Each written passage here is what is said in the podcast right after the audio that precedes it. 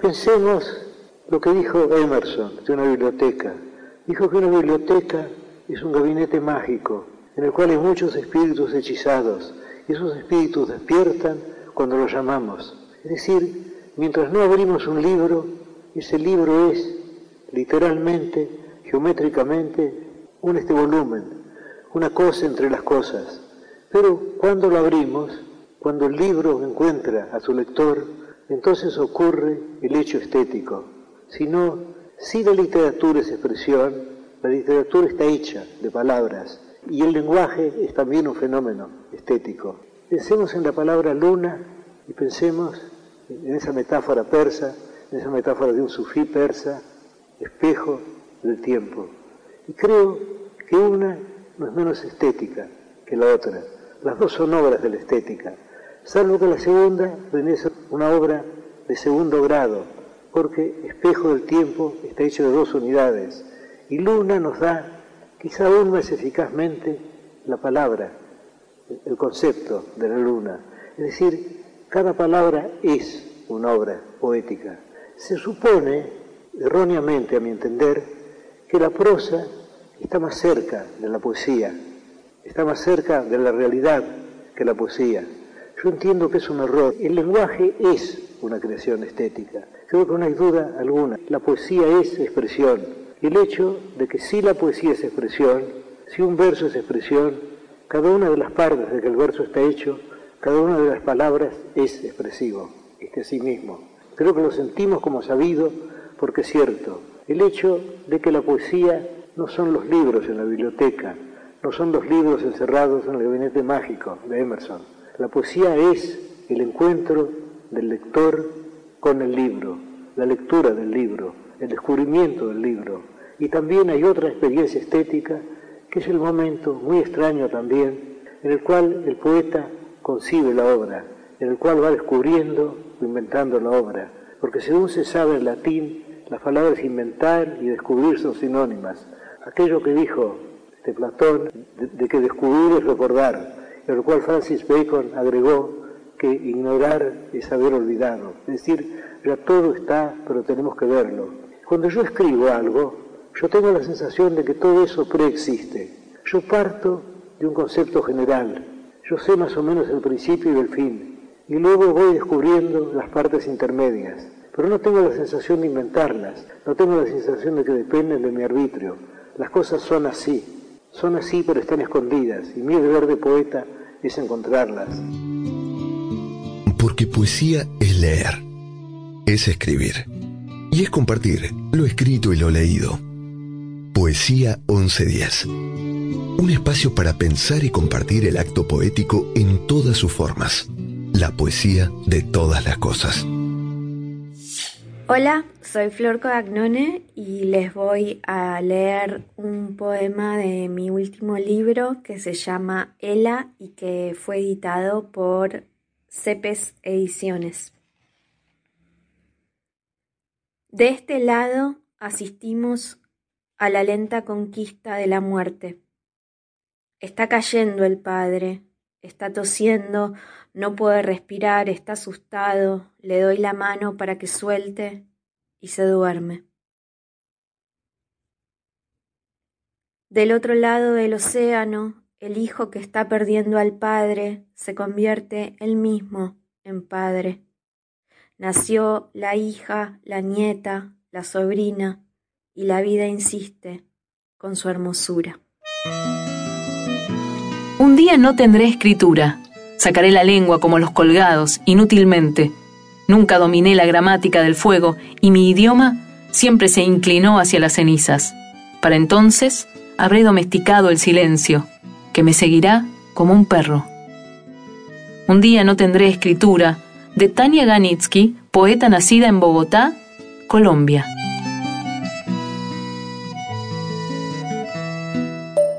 Hola a todos, mi nombre es Leonardo de León, soy un escritor uruguayo y voy a estar muy feliz de participar de la Feria Internacional del Libro de Buenos Aires el viernes 28 a las 20.30 horas en la sala Victorio Campo. Les voy a leer ahora un soneto de mi último poemario, El Santo Horror. Duelo. Había una vez un coágulo en el día, un níspero neurótico sin traje, un cielo desatando su salvaje verdad incandescente aunque no mía. Había una vez un porque, un todavía, un búscame furioso en el oleaje, el fuimos de un seré y un es de viaje abierto y circular por la bahía. ¿Qué fue de aquella huella en lo profundo el reino que el poeta había perdido? ¿Qué trino nos convoca? ¿Dónde ha ido la presa, el hueso último del mundo? Había una vez un cuento en el gentío, había una vez un pájaro, Dios mío. Ana Caro de Mayén fue una dramaturga del siglo XVII que se sumó a Lope de Vega, Calderón de la Barca y Tirso de Molina, entre otros, como representante de la comedia nueva en el periodo más glorioso de la literatura española. En ese momento comenzaron a surgir las primeras dramaturgas en lengua castellana. Ana, andaluza de nacimiento y probablemente de origen moro, fue conocida por sus comedias de capa y espada, que fueron aclamadas e incluso exaltadas por literatos de gran fama. Ana Caro de Mayén cobraba por su trabajo y era escritora de oficio. Su dedicación a la escritura no era solo el resultado del gusto por escribir, sino que hizo de la literatura una profesión. Ese era su trabajo, su forma de ganarse la vida. Entre sus obras destaca Valor, Agravio y Mujer, una pieza teatral en la que toma como punto de partida las convenciones sociales de la época para reflexionar sobre el tema del honor a partir desde una perspectiva eminentemente femenina, ironizando acerca de las reglas establecidas por la sociedad en la que le ha tocado vivir y llegando incluso a ridiculizar algunas de las actitudes consideradas como valores típicamente masculinos. Hola, soy Gabriela Mayer. Les voy a leer un cuento titulado La Tucumana, que forma parte de mi último libro, Sueños como Cuchillos, publicado por la editorial independiente Milena Cacerola. Habrás estacionado la moto en la puerta. Seguro llegaste tarde de la mensajería, cansado como siempre, y muerto de hambre. Dejarás el casco sobre la mesa y te extrañará que no esté la cena lista. Es que tuve que empacar todas mis cosas, así que no hice a tiempo. Igualmente, en el freezer quedan unas milanesas de pelleto de las que mandó tu mamá. Siempre dijiste que las milanesas de tu vieja eran las mejores. Sacá tres, si haces menos te vas a quedar con hambre. Agarrá la sartén del horno y freílas con la hornalla en mínimo. Le tenés que poner un poco de aceite, no mucho, dos chorritos y listo. Después las dejás unos minutos de cada lado. Es importante que prendas el extractor para que no se llene el monoambiente de humo. Es así, Javier, el amor se fuma, se va y tenemos que seguir cada uno para adelante. En la bolsa que está sobre la multiprocesadora, esa que compraste con tanta felicidad cuando nos fuimos a vivir juntos y no usamos jamás, tenés figacitas. En la heladera hay mayonesa. Cervezas no, no quedan. La única quilmes que había me la tomé mientras armaba las dos valijas. Es que fue mucho trabajo y estaba bastante nerviosa. Me costó separar la ropa. Mirar la mitad del perchero, sin mis cosas de siempre. Ir vaciando los cajones y la mesa de luz y el vanitorio del baño. Fueron cinco años lindos, muy lindos por eso, ¿para qué seguirla si ya no nos llevamos bien y nos pasamos discutiendo? Mejor recordar los buenos momentos compartidos. Como la noche que nos enamoramos en Saya, el boliche en Tucumán, o el día que me aparecí de sorpresa en este mismo departamento y me quedé a vivir con vos. Así como vine un día a Villa Ballester, hoy toca irme. Mientras sacaba mis pulóveres apilados junto a los tuyos, se cayeron algunas de tus filas. Te las reordené. Después, viendo tan apretados tus cajones, pasé parte de su contenido a los que yo había desocupando. O sea que tu ropa quedó mejor acomodada que nunca. La mía, entre tanto, esperaba, doblada en la valija. Se veía tan rara mi mesa de luz y mis cosas. Así que pasé un par de cosas de la tuya. Puse ahí el despertador, el cargador del celular. Tu mamá nunca me quiso, pero eso ya no importa. La tucumana, me decía. Yo la escuchaba cuando te llamaba por teléfono. ¿Está ahí la tucumana? ¿Qué te hizo de comer la tucumana? Sacar las cosas del baño me llevó un buen rato. Tenía un montón de cremas entre depilatorias, rejuvenecedoras. En el vanitori apenas quedaron tu crema de afeitar y un par de gilets. ¿Cómo que no sabe hacer empanadas la tucumana? Habrás llegado con mucha hambre, así que supongo que debes estar terminando mínimo el segundo sándwich de milanesa. Que te sacaste las zapatillas y siguen tiradas debajo de la mesa. Como te venía diciendo, te dejé la casa acomodada y la cena resuelta. Yo a la tucumana esa le desconfío, decía siempre tu mamá. Qué mujer más injusta fue conmigo. De la cocina no toqué nada las dos ollas, la sartén, la multiprocesadora, la cafetera, los tres platos durax hondos, los dos durax de postre, los chop de quilmes, los vasos azules, los pocillos de vidrio. Todo eso era tuyo. Igual que el mate en jarrito y el termo de vidrio con el escudo de Racing. Antes de que me fuera, justo tocó timbre la señora Mercedes para cobrar el alquiler de agosto. Dice que hay una deuda, ya sé que vos ibas dejándome mes a mes la plata para que le pagara, pero últimamente no me alcanzaba el sueldito de la peluquería. Ya habrás terminado de cenar. Solo me queda decirte que el alquiler de julio me lo tuve que llevar también. La señora Mercedes dijo que no hay problema. Aunque le debas los últimos cuatro meses, no piensa en hacer juicio de desalojo ni ejecutar todavía la garantía del departamento de tu mamá. Una última cosa. Si vas a comprar al almacén de don Luis, le pedí que me fíe también una lata de quilmes y un pebete de jamón y queso. Me espera un largo viaje en micro hasta Tucumán. Supimos que Alfonsina no aguantó y que Marilyn se reventó, que la Gioconda enloqueció a Da Vinci, que Aurora Dufín se vestía de hombre para ver a Chopin, y que Yoko llora como lloro yo. Dulcinea y el Quijote, Eva con Adán, Remedios de Escalada y el general San Martín, Penélope y Ulises, mi papá con mi mamá y yo sin tu amor. Hablando anoche con el corazón, me hizo dar cuenta que el amor es simplemente obedecerle a él, que amar es morir, que morir es poder, y poder expresarme es también morir, pero de pie.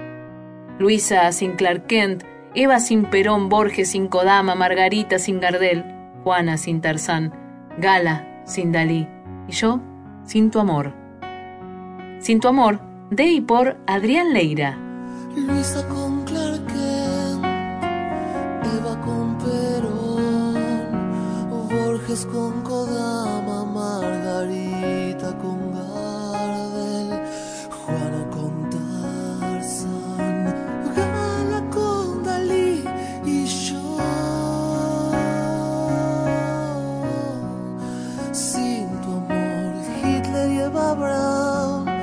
Josefina y Napoleón, Julieta y Romeo, Rita Hayworth y Marco Antonio con Cleopatra, Mini el ratón y yo. Sin tu amor supimos que Alfonsina no aguantó y que Marilyn se reventó Gioconda enloqueció a Da Vinci, que Aurora Dufin se vestía de hombre para ver a Chopin. Y que yo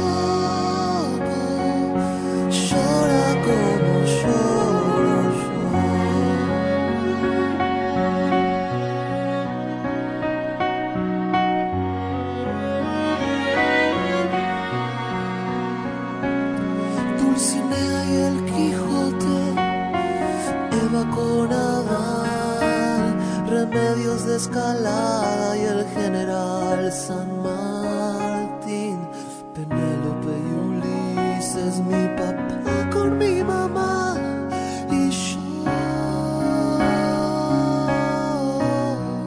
sinto amor, hablando anoche con el corazón, me hizo dar cuenta que el amor es simplemente obedecerle a él.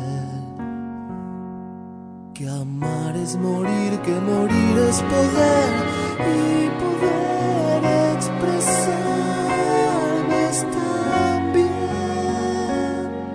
Morir pero de pie. Luisa sin Clark Kent, Eva sin Perón, Borges sin Kodama, Margarita sin Gardel. Juana sin Tarzan, Gala sin Dalí y yo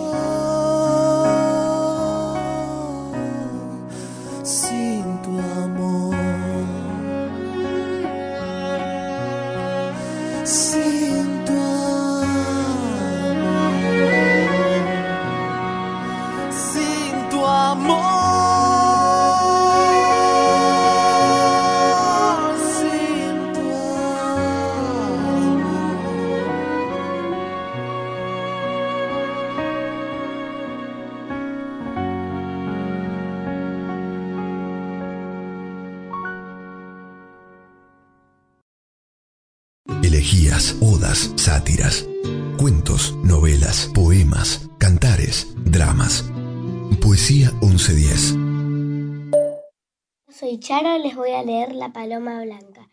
Estaba la paloma blanca sentada en un verde limón. Con el pico cortaba la rama, con la rama cortaba la flor. Ay, ay, ay, ¿cuándo veré a mi amor?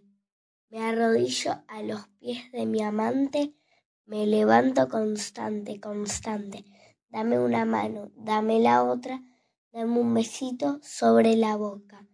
Daré la media vuelta, daré la vuelta entera, daré un pasito atrás, haciendo la reverencia. Pero no, pero no, pero no, porque me da vergüenza. Pero sí, pero sí, pero sí, porque te quiero a ti. Gracias, chao. Edgar Allan Poe tenía una gran afición por la ciencia y muy especialmente por la astronomía. El escritor, poeta, crítico y periodista romántico estadounidense estaba convencido de que sería más recordado por sus ideas científicas que por sus obras literarias. En 1848 y con 39 años de edad, faltaba un año para su muerte propuso dentro de su ensayo filosófico Eureka, una solución realmente innovadora a la paradoja de Olbers. Esta paradoja señala que en un universo infinito, eterno e inmutable, como se creía entonces que era el universo, el cielo nocturno no podría contener regiones oscuras. Poe dedicó al alemán Alexander von Humboldt, geógrafo, naturalista y explorador especializado en diversas áreas de la ciencia, como fueron la etnografía, antropología, física, geografía, geología, mineralogía, botánica, vulcanología y el humanismo, y considerado como el padre de la geografía moderna universal. Hola a todos, mi nombre es Aileen Apolinario y tengo 11 años y les voy a leer una reflexión. Aprendí que un tropezón no es caída, que toda la vida vuelve, que no hay mal que por bien no venga, que con la voluntad y el esfuerzo todo resulta más fácil, que lo más valioso del mundo es la familia y los amigos de verdad, que no se llora quien no te valora, que por más tropezón, caída, obstáculo o barra que se te ponga en tu camino, el objetivo es levantar la cabeza y seguir adelante.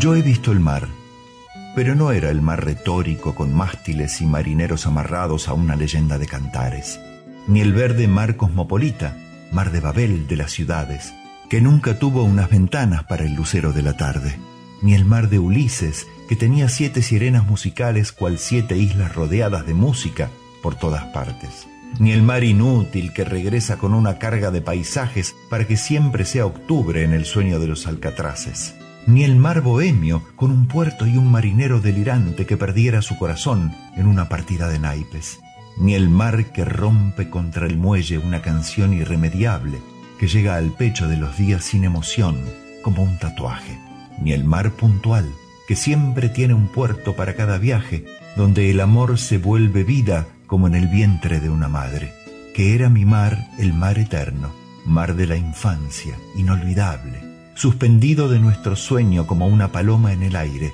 Era el mar de la geografía, de los pequeños estudiantes que aprendíamos a navegar en los mapas elementales, en el mar de los caracoles, mar prisionero, mar distante, que llevábamos en el bolsillo como un juguete a todas partes.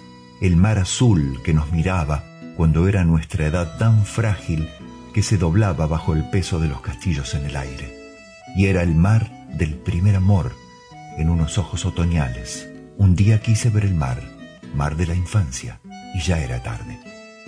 Poema desde un caracol, de Gabriel García Márquez. Hola, soy Lorenzo, soy de Treleu, Chubut, tengo 12 años. Voy a decir una, un rabalenguas y una copla. El rabalenguas es almendra, almorzó una almendra, que almendra, almorzó almendra. Y la copla es, ayer pasé por tu casa y me tiraste con un muñeco. La próxima vez que pase que no sea Chucky, por favor. Un TVO es una publicación destinada especialmente al público infantil, en la que se narran historietas o chistes mediante viñetas o recuadros que contienen ilustraciones y generalmente texto. Este término se utiliza solo en España y se refiere a la revista infantil TVO, que se publicó durante 81 años en Barcelona, desde 1917 hasta 1998. Esta publicación fue importantísima en el desarrollo de la historieta en España, al punto que es considerada una de las populizadoras del formato y funcionó con gran éxito por décadas, para después ir apagándose como última sobreviviente en medio de la crisis del sector en 1998. Mi nombre es Olga Mancilla, Rosarina, soy escritora, tanto en poesía como narrativa tengo distinciones y premios nacionales e internacionales y el poema que voy a recitarles se llama No despiertes niño. No despiertes niño. ¿Por qué has despertado? Se fueron las musas que acunaban sueños, huyeron los versos vestidos de luna y despintó el paisaje cuando amanecía. El llanto del viento sonaba implacable sobre tu inocencia de niño azorado seco los jardines de eternos otoños, solo las espigas de un tiempo lejano. ¿Por qué has despertado? ¿No sientes acaso lastimar el frío, el vuelo del pájaro, el azul del cielo? ¿Por qué has despertado? Si están secos los frutos y la tierra yerma, grises las paredes con huella de siglos, con hedor de muerte. Niño, vuelve a tu regazo de hadas y musas, Sientes la caricia que regala el alma cuando duermes tibio sobre las estrellas. No despiertes, niño. No despiertes nunca. Ama la vida de los demás como tú harías con la tuya. Piénsalo dos veces antes de lanzar tu piedra en el alma de alguien. Es su vida. No estamos aquí para juzgar. Así que la elección es de ellos y solo de ellos. No estamos aquí para juzgar. Estamos aquí para amar. No hay lugar para el odio. Somos solo una raza humana. Debemos elevarnos por encima. Estamos aquí para amar. Ya no hay tiempo que perder. Todos debemos unirnos. Ya no hay segregación. Cuando has visto la luz, no hay otro lugar al que ir. Y con la paz a la vista, ninguna pared podría separarnos. Seríamos como uno, porque esta tierra es nuestro hogar. Here to love. Lenny Kravitz. We must all unite, for we are one creation. We must join the fight, together we are strong. We must do what's right in every situation. Love each other's lives as you would do your own just think twice before you cast your stone at someone's soul. It's their life, so the choice is theirs and theirs alone here to judge, we are here to love. There's no room for hate. We are just one human race. We must rise above. We are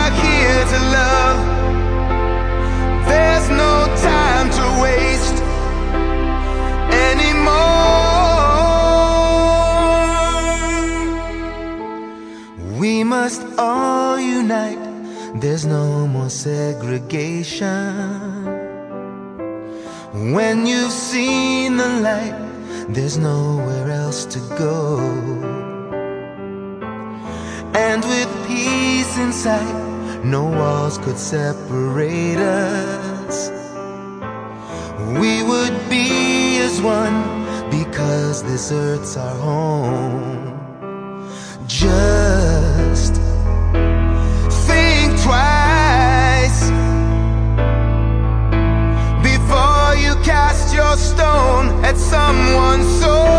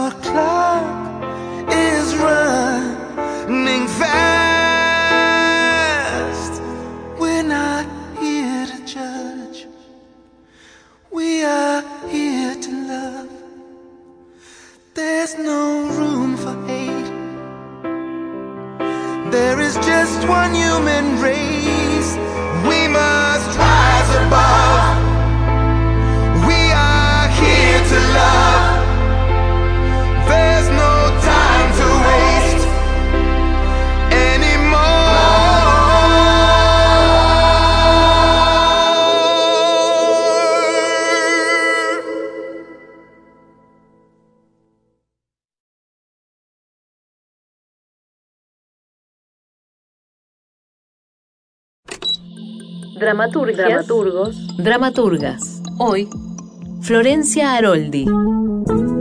¿Recordás el momento exacto en que dijiste quiero escribir teatro? Recuerdo que de chica yo jugaba a escribir poesía. Era un juego en sí mismo, venían mis amigas, era muy chica, yo ya sabía escribir y para mí escribir poesía era lo mismo que jugar a algo. Venían mis amigas y me decían, ¿a qué jugamos? Y yo decía, ¿querés jugar a escribir poesía? Me lo recuerdan algunas amistades que tengo hasta el día de hoy. Y en teatro eh, escribí, sí, recuerdo porque a mis 19 años, estoy por cumplir 49, quise inscribirme en la primera camada de dramaturgia en la EMAD, en aquel entonces se llamaba la EMAD, y era la primera camada de la carrera de dramaturgia en Perú y Belgrano, una carrera que tenía como docentes a Mauricio Cartún, Roberto Perinelli, Rubens Correa, entre otros. Y para ingresar tenías que presentar una obra de teatro y yo nunca había escrito una obra de teatro, con lo cual tenía la suerte de tener en mi biblioteca eh, libros de teatro. Dije, bueno, a ver de qué se trata. Medio que leí una obra, medio que inventé y ahí escribí para entrar la última escena. Yo había ido a una escuela de monjas en la infancia, además de la Bardén, entonces en vez de la última escena, mi primera obra fue la última escena.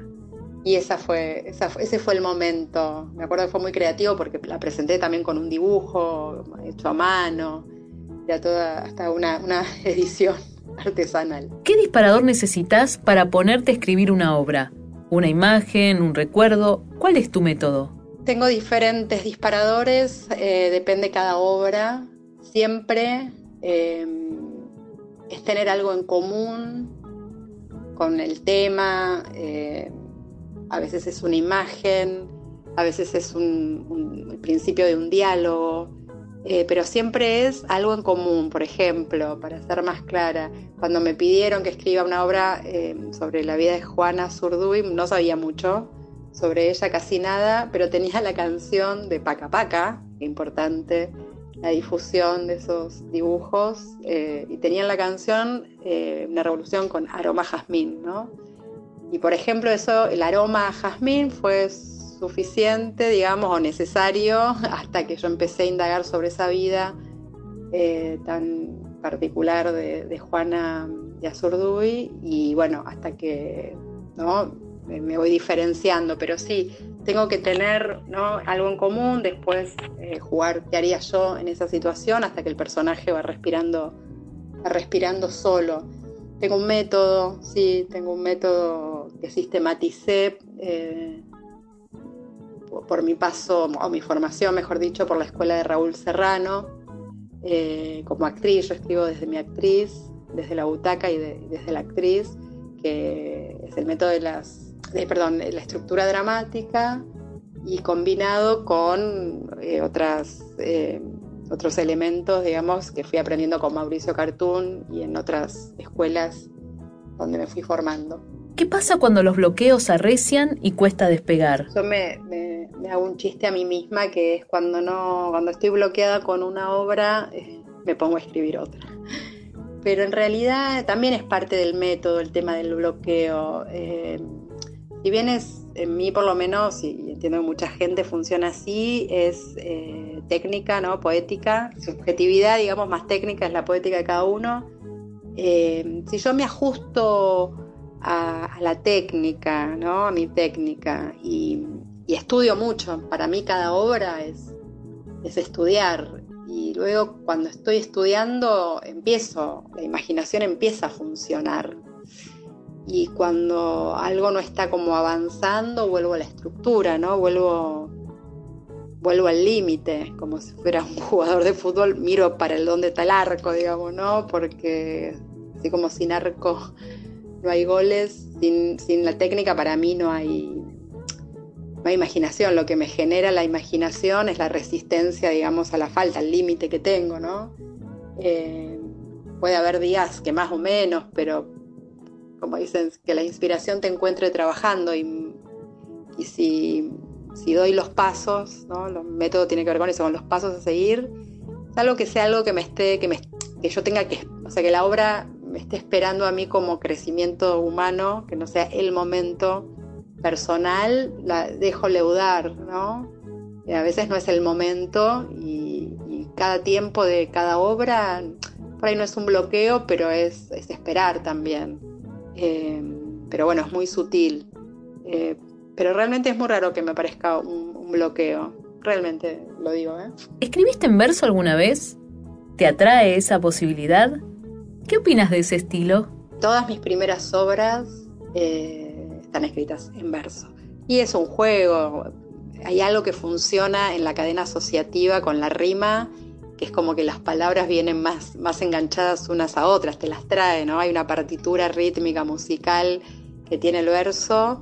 Eh, me encanta ese estilo, me encanta, me parece muy lúdico incluso a veces hasta el espectador puede completar, como te pasa con las canciones que por ahí nunca escuchaste, escuchás por primera vez y ahora viene esta palabra. Eh, sí, el tema del estilo es que quiero contar y por qué, ¿no? Eh, que sea una decisión. Pero sí tengo la mayoría de las obras para las infancias están escritas en verso. Según tu opinión, ¿es más difícil escribir drama o comedia? ¿Y por qué? Me gusta la, pregunta. Mi mamá eh, me, decía siempre, si es fácil, desconfía. Eh, yo tengo una tendencia al humor que, el humor surge de una mirada muy trágica, ¿no? De, sobre, sobre la, realidad, ¿no? Pero el, humor de Viene dice que es la penúltima etapa de la desesperación. Eh, con lo cual yo a, mí me surge más tragicomedia, ¿no? Como un grotesco moderno donde lloras y te reís a la vez, eh, pero eso mm, a mí me, hay una tendencia en mí, eh, también por, mi formación, mi infancia, mis orígenes, para mí, por ejemplo, Disépolo es, es mi gran referente. Eh, dicen que algunos los actores, he escuchado actores que dicen es más difícil hacer reír, ¿no? Eh, en mi caso, eh, eh, de hecho, lo, que escribo humor, o sea, tragicomedia, pero he estado más nominada por, por Escalabrino Ortiz, que está considerada una obra dramática, que lo es, pero que también está minada de humor. para mí me resulta más fácil escribir, entre comillas fácil, humor, pero a la vez es, bien dramático lo, que escribo. No sé si, respondo. Eh, tengo más, puedo escribir los dos géneros. me encuentro más, eh, más personal, digamos, más familiar en la comedia, que no deja de ser la consecuencia de ajustar bien un conflicto, ¿no?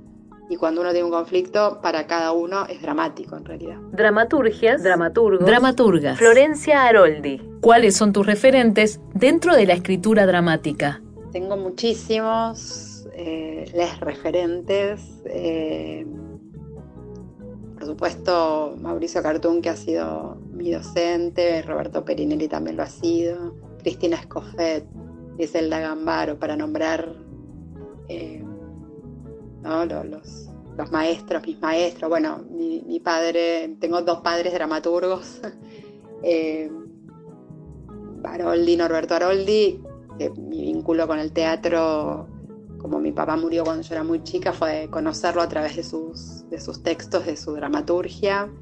Eh, para mí es un gran referente, también muy familiar eh, con la dramaturgia de Isépolo, entonces bueno, ahí un poco se explica mi identidad. Eh, también, bueno, Osvaldo Dragón fue el, que me crió y en mi casa, bueno, los que nos dedicamos al teatro no hay, no hay horario. Entonces en mi casa se, respiraba, se vivía, se, comía, se, se, vivía teatro, ¿no? Entonces también Dragón sin dudas fue mi gran referente y mi gran maestro. Pero bueno, también ahora, bueno, todo, ¿no? Los, de siempre, los referentes, Tito Cosa, de Almaroni. Y ahora somos, eh, hay un movimiento de, dramaturgas y dramaturgos que no, quisiera ser injusta para no nombrar algunos, pero que de los cuales también aprendo y, e intercambio y es eh, ir a ver sus obras es, eh, es también un, es, una forma de, aprender ¿no? y de intercambiar y ver dónde está la dramaturgia actual. Se está incendiando la última biblioteca del planeta y tenés la posibilidad de rescatar solo un libro. ¿Cuál sería? Qué difícil. Bueno, me viene el nombre La Rosa, pero por, cadena asociativa del incendio en la biblioteca, qué librazo ese libro. Eh, tengo tantos otros libros que tengo tan, tan a mano siempre. Ay Dios, qué injusto que es esto, yo que juego tan en serio. Bueno, Pavlovsky era un referente mío que no dije nada, vamos con Pavlovsky, hagamos un libro, seis obras de Eduardo Pavlovsky, teatro completo, volumen cuarto, mira, y ahí eh, lo nombré al, al gran maestro Pavlovsky, que es sin duda mi referente. ¿Todo vale dentro de la ficción? ¿O te pones algún límite en cuanto a algún tema que pueda resultar sensible al espectador? Si bien yo escribo desde la, como te decía, desde la butaca y teniendo en cuenta esa platea potencial, yo tengo muy presente eh, a los espectadores mientras escribo. Arthur Miller dice que una obra de teatro es una, una carta de amor eh, arrojada a la humanidad que espera urgentemente una respuesta, ¿no? Y para mí no, no hay límite en el tema, sino en el cómo, ¿no? En el respeto primero hacia mí y, como dice también Cartón, tener entretenido al espectador, pero tenerlo dentro. Y para tenerlo adentro, em, me gusta un teatro que, esto, que convoque, que no que expulse. eh, pero me parece que no hay, hay, todos los temas son sensibles y si el teatro en su inutilidad, porque no tiene que cumplir ningún rol más que ser un objeto estético en sí, si después nos invita a la reflexión, está buenísimo, pero uno de los, eh, de, los roles del teatro es sensibilizar. Me parece que, todos los temas, sí, la sociedad está más o menos preparada para tal tema. Hay temas más tabú, pero, por ejemplo, ahora estoy escribiendo una obra sobre el abuso sexual en la infancia y, y estoy, y vamos para adelante. Viendo tu obra representada, ¿alguna vez dijiste, esto no es lo que yo escribí? Sí, claro, con todas las obras de teatro me pasa. Por suerte, esto no es lo que yo escribí. Y eso es lo maravilloso del teatro y eso lo fui aprendiendo. Nunca la obra que yo voy a ver es la que yo escribí, eh, aún si dirijo yo, porque una obra de teatro es la puesta en escena implica otros con mayúscula otros y eso, es, vuelvo a decir, eso es lo maravilloso. El teatro yo, si bien contengo multitudes, como dice el poeta Walt Whitman, eh, en una puesta en escena hay otras subjetividades, hay actores que no están en, mi subjetividad, digamos, real, ¿no? Con la escritura es palabra que para mí para nada es palabra muerta, pero pero el teatro siempre, el hecho, siempre lo, lo real no porque el texto no lo sea, pero el texto es, potencial, la lo que hace que un texto sea dramático, digamos, eh, teatral, es la vocación escénica, entonces, ¿no? Es ese puntapié para que después eh, vaya la representación. Me ha pasado puestas que, me interesan más o menos, pero si trabajamos en equipo y se hay un ida y vuelta desde cada uno su rol, desde la dirección y la autoría, sí, se potencia y, se logra un trabajo en equipo. ¿no? Para mí, eh, sobre todo que estoy viva, como digo yo, soy una autora viva, eh, mientras pueda trabajar con un equipo de laburo que, me, que, no sea solo el papel, sino que trabajemos en equipo, eh, es la obra que construimos entre todos. La última, ¿estás escribiendo algo? ¿Algún proyecto por encarar? Sí, sí, siempre estoy escribiendo algo últimamente. El teatro hoy es mi profesión nunca puedo quedarme sin trabajo porque siempre estoy, digamos, escribiendo y, tengo varios, varios proyectos. Bueno, una de las obras que terminé hace poquito es sobre la vida y la producción de Rosa Guerra, que es la primera dramaturga argentina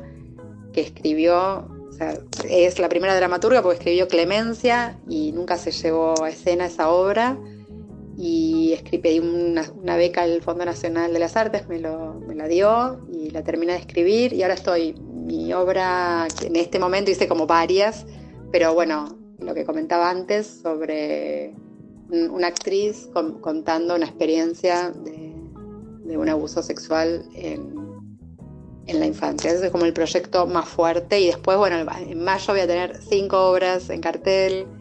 Por suerte se está haciendo se están representando cada vez más mis obras y, bueno, y, estoy muy contenta. Vuelve Calabrini Ortiz, que es una de las obras que, más me, apasiona. Así que bueno, sí, estoy con, ese proyecto de esta obra que, que te comenté sobre el abuso en la infancia. Florencia Aroldi. Voy a leer un fragmento de una obra que se llama Elsa, de mi autoría, que se la dedico a mi abuela, y mm, trata sobre la vida de Rosa Parker en este fragmento, que fue una activista afrodescendiente que se negó por primera vez, con mucho coraje, a ceder el asiento del colectivo por que subió una persona blanca. Lo venía soñando hacía varias noches tal vez años, quizás siglos. Soñaba el mismo sueño de mis abuelos, de mis ancestros. Soñaba todas las noches lo mismo. Me despertaba sudada en un grito. En mi sueño me negaba a ceder el asiento a una persona por el simple hecho de ser blanca. En el sueño tenía la cabeza gacha y escuchaba decir al chofer blanco del colectivo, El asiento. A veces, la dignidad no implica ponerse de pie, sino quedarse sentada con la cabeza por debajo del opresor. Aquella tarde, en la vida real, cuando el chofer detuvo el colectivo, mi corazón latió más fuerte que lo habitual. Dolía mi pecho. Pero mis antepasados miraron a través de mis ojos. Años pasaron en ese segundo. Años de esclavitud, años de castigo físico, años y siglos de violaciones. No sentí miedo. Tuve por un instante miedo de no tenerlo, pero me sentí nacer. Sentí mis huellas digitales engrosarse en las yemas de mis dedos. Sentí mi alma en mi cuerpo vibrar. Me sentí viva. Sentí que no me importaban los relojes ni las horas, sentí el presente. No le tuve miedo a la muerte. Si hubiera muerto en ese instante sentada, ahora me doy cuenta.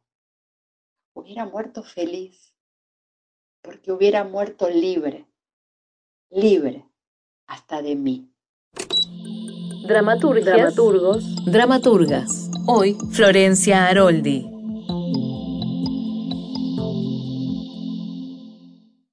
Poesía 1110. Metáforas, símiles, ironías, paradojas, todas las formas no convencionales de transformar la palabra en las madrugadas de los jueves, acá en la 1110.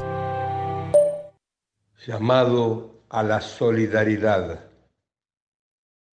para una ciudad que está a punto de pudrirse en su abandono, se necesita con urgencia de históricos destinos, una revolución de gaviotas sin fronteras y que me mires a los ojos cuando nos cruzamos en la calle.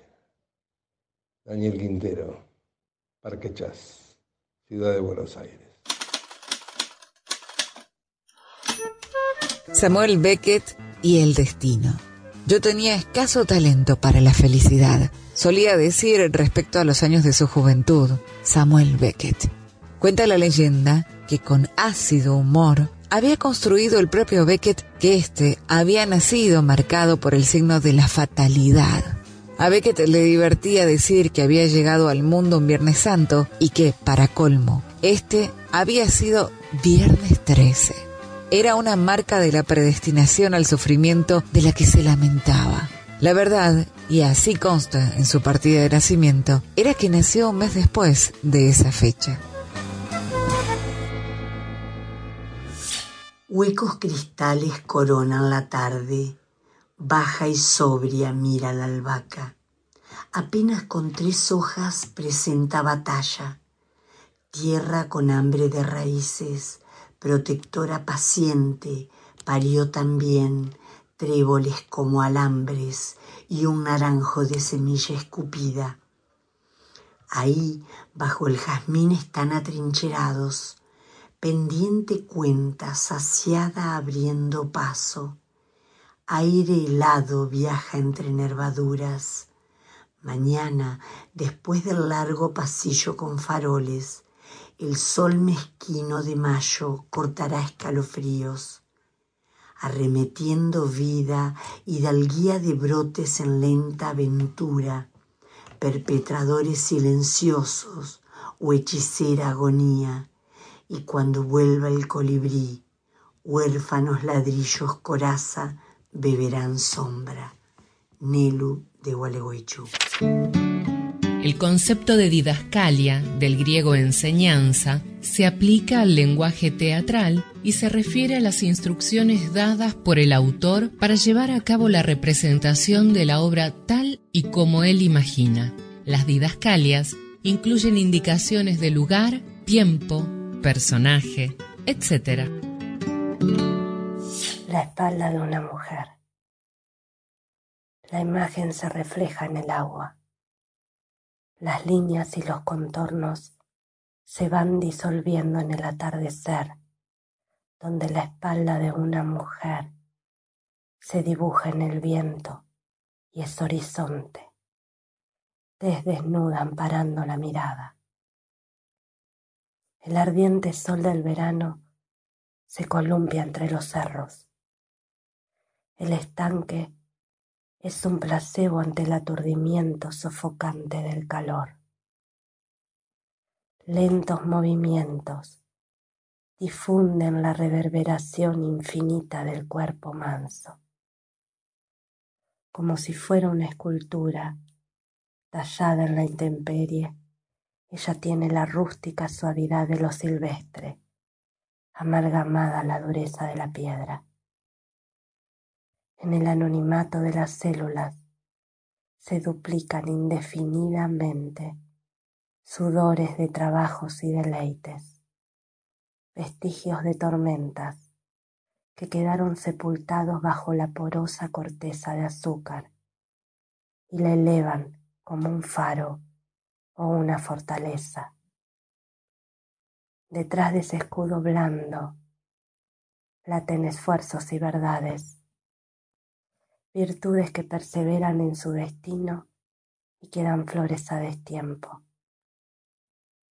Unas gotas rozan la superficie de la dermis y mojan los vuelos heridos, la vibración del abrazo que se fuga en un eco interior y remoto. Los ojos del hombre, oculto tras el follaje, contemplan ese itinerario indescifrable, surgiendo en medio de la arboleda con hipnotismo de alucinación narcótica. El aire se electriza y condensa aromas de toronjil y de mentas. La figura femenina se ondula en el líquido calmo y abre una endija por donde escapan simbolismos y metáforas. En ese universo de sal y terciopelo ocurren desafíos para hundirse en la ternura y naufragar en la simiente del deseo. Él está cautivo del inocente erotismo que desprende esa silueta. La ve completa y por un instante cree que puede hasta adivinar sus pasiones. La leve curvatura de la cintura puede trastocarse en tobogán de delirios y lujurias el umbral del misterio, ahogándose voluptuoso en la espuma dulce de urgencias y fervores. Una constelación de musgo y de mínimos lunares se funde en la carne y el abismo. La sensualidad y el capricho tienen la sonoridad fluida del clamor diáfano, mordiendo su pecado como un beso. En el periplo de la envoltura se pixelan sueños, llantos y suspiros calados hasta los huesos. Él la admira a distancia e imagina que a veces ese espacio que desciende desde los hombros conforma una pared donde se imprimen las ausencias, con la nuca rígida descampando a dioses y finales. Siente la masculinidad encenderse bajo la ropa, la marea que hormiguea en sus dedos, el anhelo de delinear en esa página océanos de algas y de estrellas, o quizás un territorio de promesas. La cábala de la luz y del ocaso clausura las visiones. Ella bebe su soledad sin sospechar que él la está observando, especulando entre sus miedos posibilidades de éxodos y acercamientos. La eternidad se suspende en la fragilidad de ese segundo en el que el paisaje inquietante de la piel germina con matices de rechazo, de exilio o de placer. Todo el amor o todo el olvido. Esas ganas de tocar la espalda de una mujer. Bárbara Corol, desde el bolsón. Cuanta más gente encuentro, más feliz soy. Con la criatura más insignificante uno aprende, se enriquece, saborea mejor su felicidad.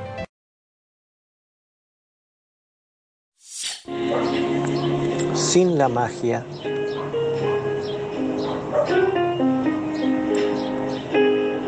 Desde mi soledad concurrida, un saxofón parece entender todo mi silencio. ¿Quién podría no decirme que la tristeza que se oye no es más que mis lágrimas? En cuyo instrumento se repiten las notas como una desgracia, preludio de un olvido que no llega. Y los gritos de una garganta que se descargan en furia pretendiendo quererte menos. Aunque el destino de mi corazón de poeta parece prendarse al color de tus ojos, siempre fríos y lejanos, como si fuera parte de ese bolsón geográfico, como si fueras uno más de esos árboles que se levantan orilleando los lagos del sur. Y la rusa parece no entibiar lo suficiente. El viento sopla. La noche se aquieta en las mil imágenes que como un desprecio apuñalan mi corazón, mi pecho, y sangro e indefectiblemente voy muriendo. Extiendo las manos para tocarte y vas desapareciendo en el contorno de mis ojos que luchan por detenerte. Una lágrima de sangre acaricia mi rostro, mientras en el mismo dolor de mis mejillas se esboza una precaria sonrisa. Ya estoy contigo. Un corazón lleno como un vertedero un trabajo que lentamente te mata, contusiones que no sanarán, te ves tan cansado, infeliz, derribar al gobierno. No hablan, no hablan por nosotros. Tomaré una vida tranquila, un apretón de manos de monóxido de carbono, sin alarmas y sin sorpresas, silencioso, silencioso.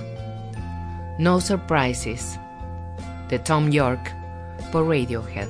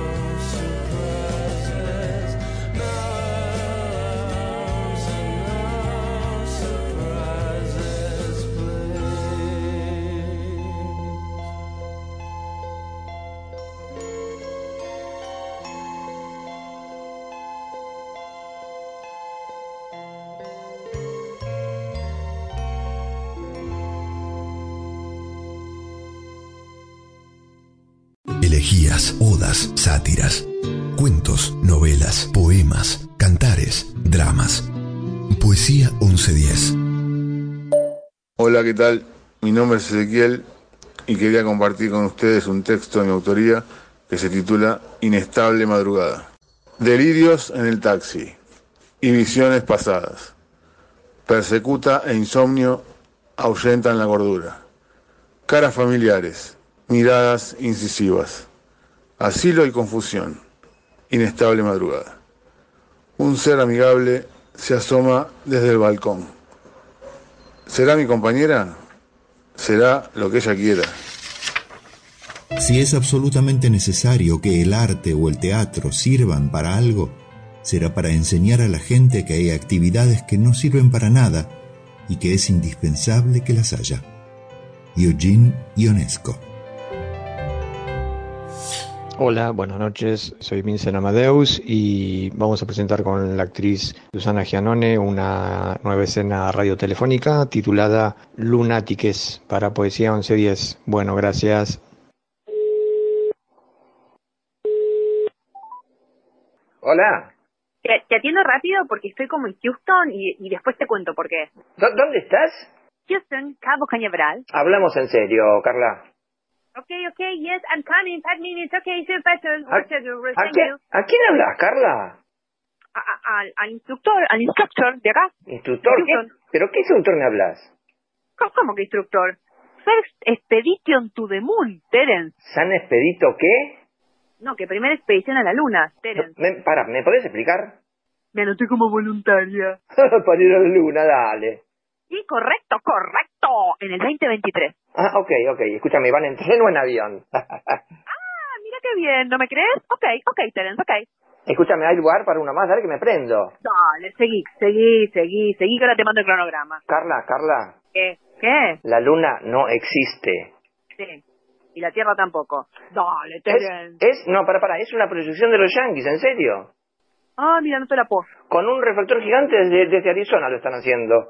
No te la puedo. ¿Como el que usaban en Batman para la batiseñal? Sí, algo así, algo así. Mm. Mira, te cuento.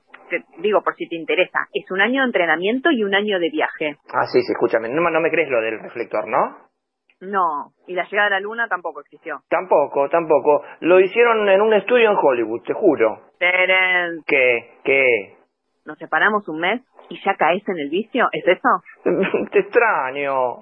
Ay, bichi bichi. Pero vos me incentivaste para que hiciera este viaje. Sí, a Estados Unidos, no a la luna. Pero voy a salir en los diarios. Ah, ¿te importa más salir en los diarios que nuestra relación, no? No empieces, por favor. Escúchame, ¿y si después no podés volver?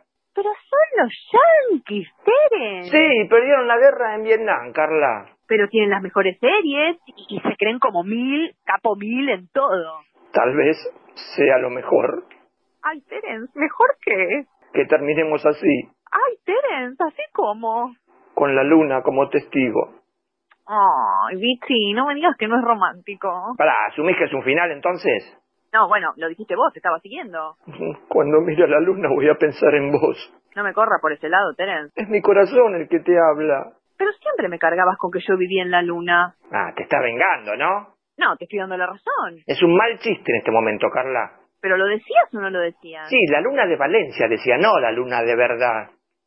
Ah, pero para, no es la misma. La luna de Valencia no existe, es un refrán, Carla. Jodeme, no te la puedo creer. Mira, mira, mañana me tomo un avión a Houston, listo. Bueno, deja la coli al portero. ¿No me crees, no? O trae a la coli. Me parece genial porque va a ser la primera perra en la luna. Oh, ya hubo una perra rusa primero. Pero es una perra laica y murió en el espacio a bordo de la nave Sputnik. Como la vacuna. Claro, Nabo, recién te das cuenta. Escúchame, mañana me tenés en Houston. O te traigo de vuelta o, o, Ay, Terence, por favor, por favor, te lo pido. ¿O qué? o la luna no la vas a ver ni rodando por Callao, mira. Pero vos no me vas a decir a mí que tengo que ver y que no, Tere, ¿de verdad? Sí, sí, como decía Gardel, ¿te acordás? Era Piazzolla, Nabo. Bueno, el tango no es lo mío.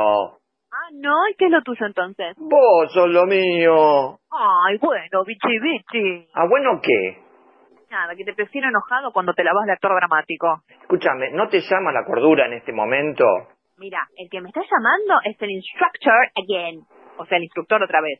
Voy, voy, voy, I'm coming. Ah, ah, Mira, ¿cómo es ese Icardi americano? Eh? Decime.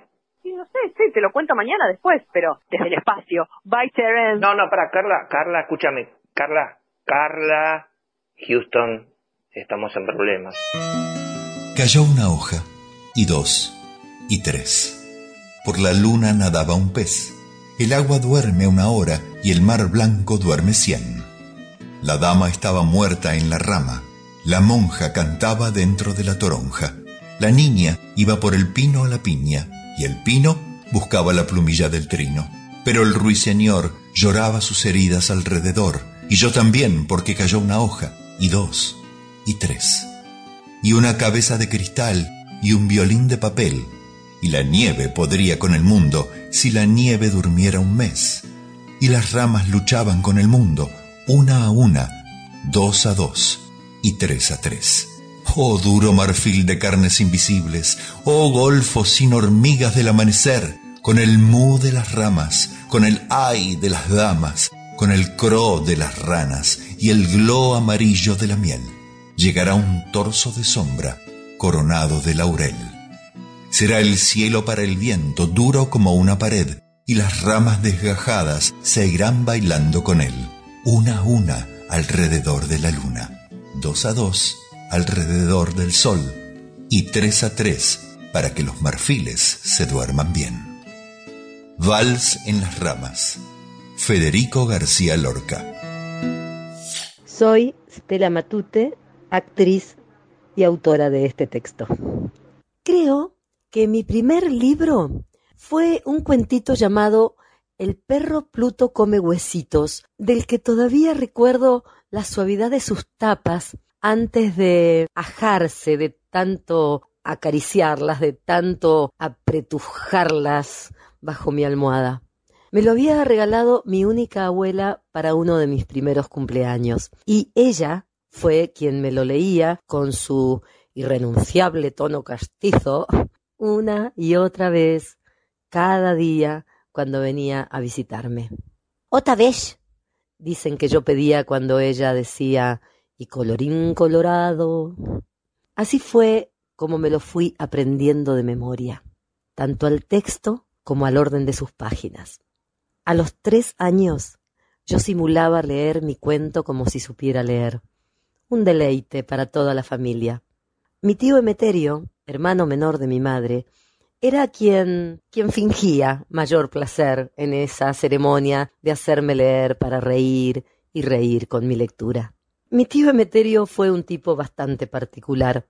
De hecho, fue el tío que llevó a cabo esa leyenda popular de salgo a comprar cigarrillos y enseguida vuelvo.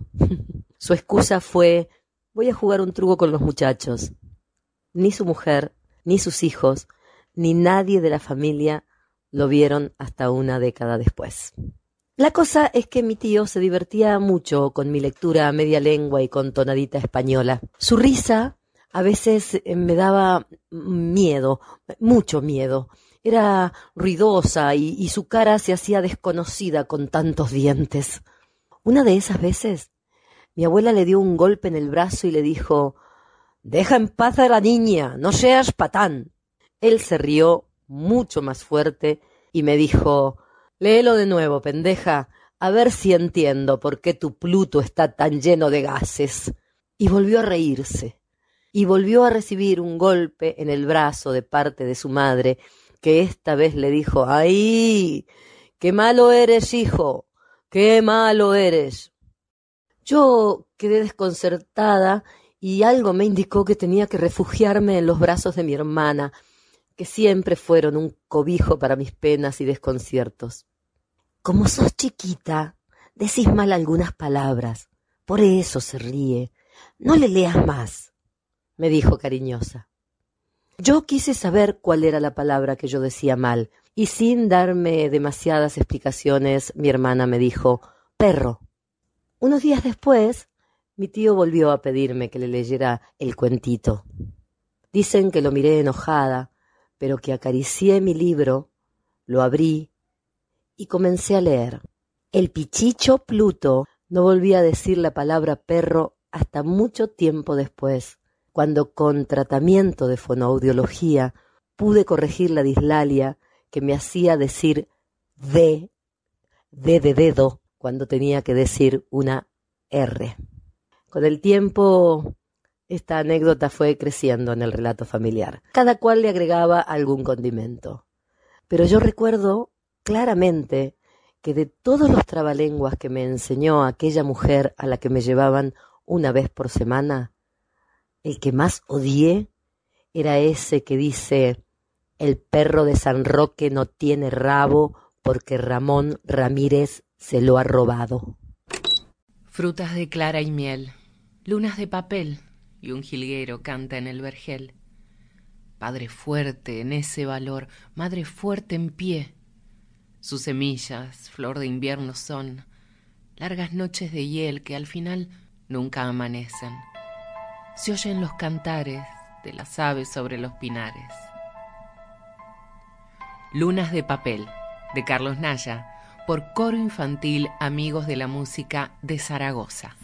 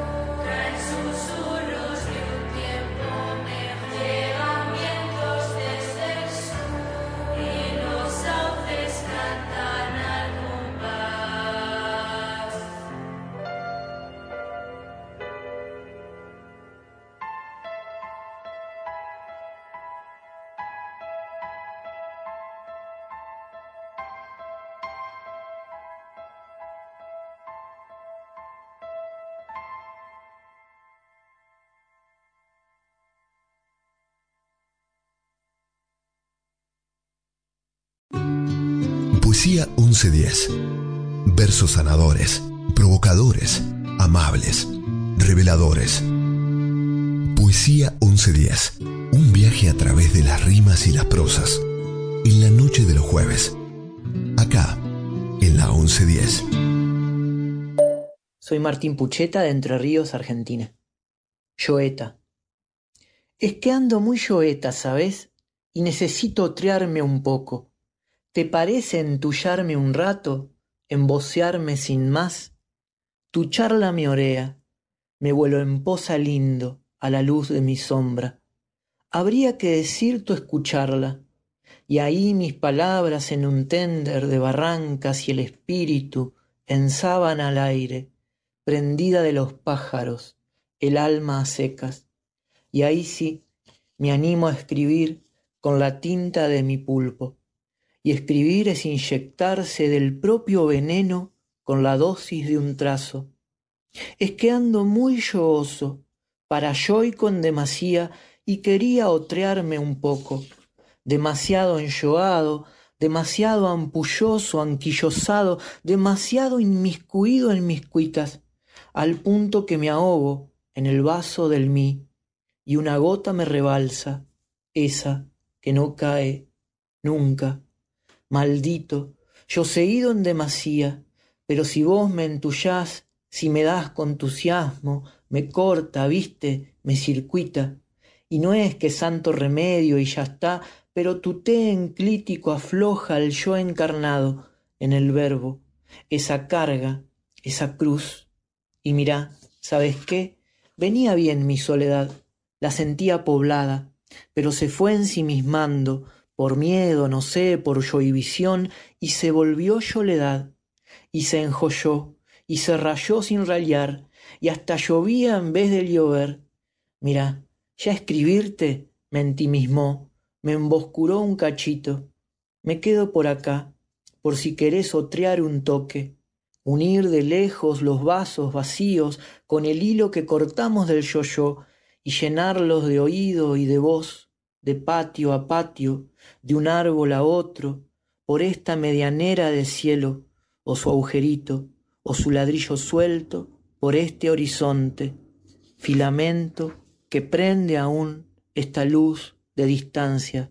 Estamos en contacto, tuyo quien escribe.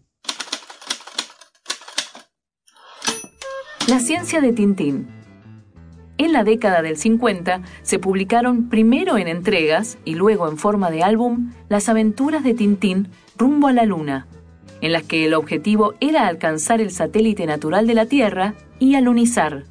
Esto no solo se publicó antes de las misiones Apolo, sino aún antes del lanzamiento del Sputnik, el primer satélite artificial.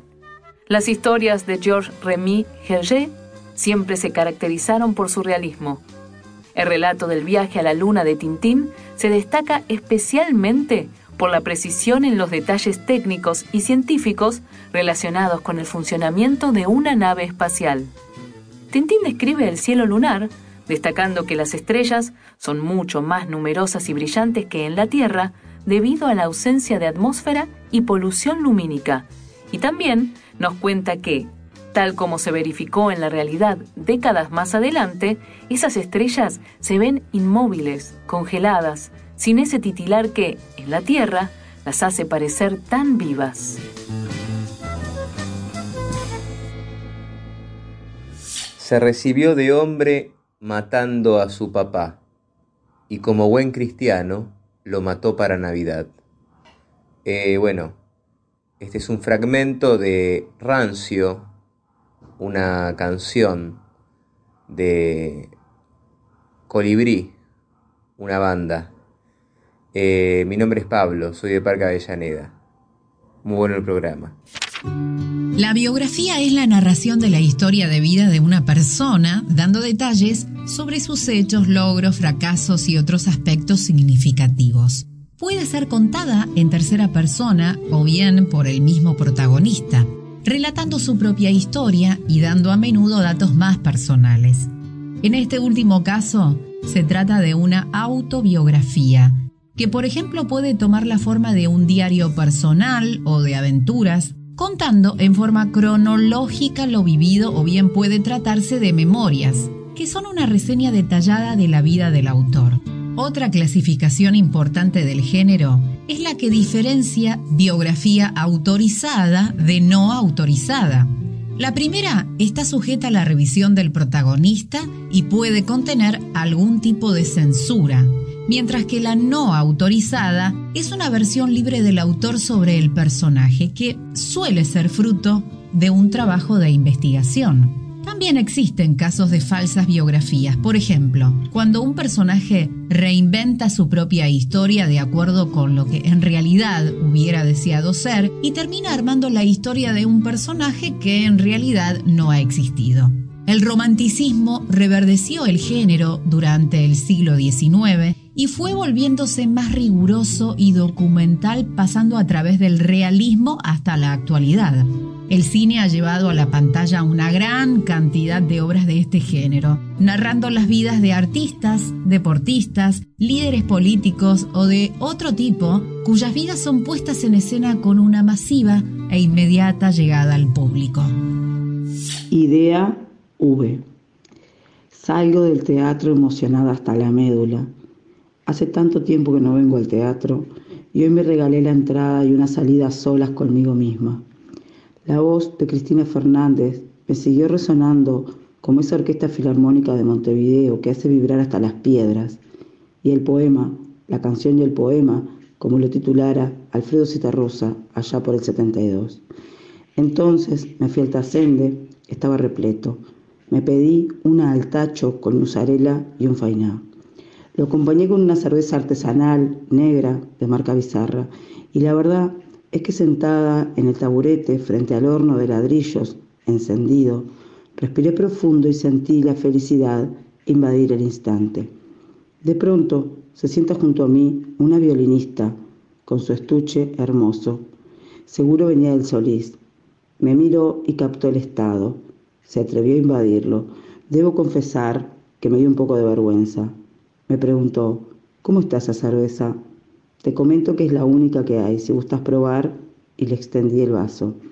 Esa noche, su Stradivarius me hizo el amor antes de tocarme un pelo, y tuve que irme a su casa, y fumamos juntas, y nos abrazamos, y entonces ella seguía extasiada en el estado de armonía que generamos.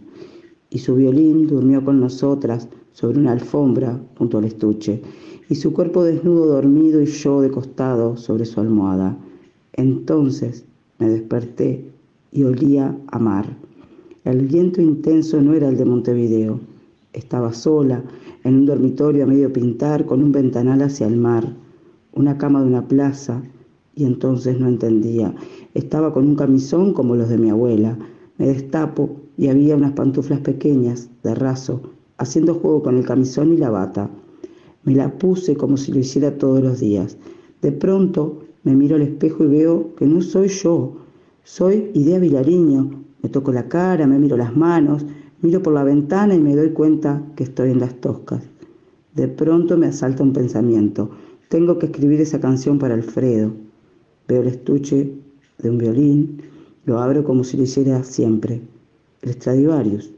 Lo tomo y empiezo a entonar las notas de la canción y el poema, que de a poco va resonando en mí.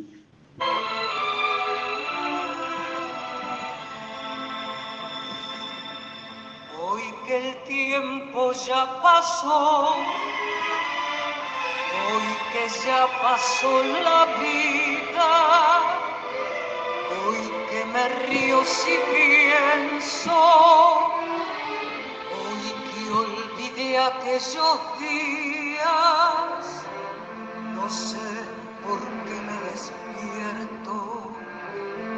Algunas noches vacías oyendo una voz que canta y que tal vez es la mía. Quisiera morir ahora de amor para que supieras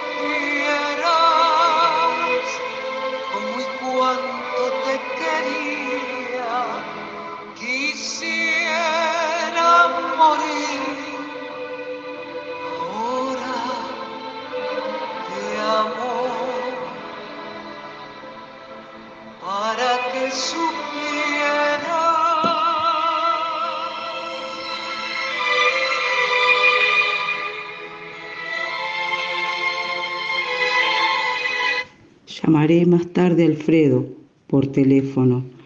Ahora me voy a desayunar mirando el mar como siempre. Un café sin azúcar y tostadas con mermelada de frutillas. Quizá hoy tenga un instante de felicidad. Entonces otra vez suena el Stradivarius. Despierto y ahí estás, con tu bata y tus pantuflas de raso. El olor a café invade el monoambiente. Te abrazo por la espalda mientras sigues interpretando la canción y el poema. Gracias por este regalo, te susurro al oído. Rosana Pérez, Uruguay. El crepúsculo va con retraso, destiniendo la sal de la vida. Vivo en un callejón sin salida, hace tiempo que no me hago caso. Avanzando hacia atrás, paso a paso, cada atajo parece una huida.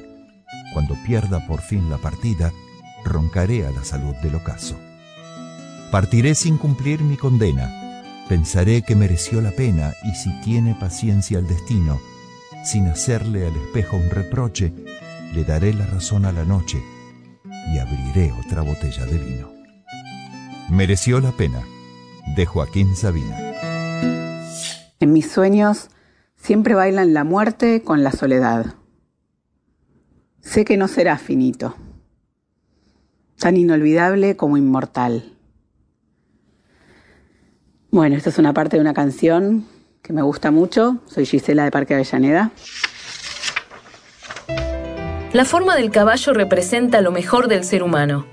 Tengo un caballo dentro de mí que raramente se expresa, pero cuando veo a otro caballo, entonces el mío se expresa. Su forma habla. Clarice Lispector.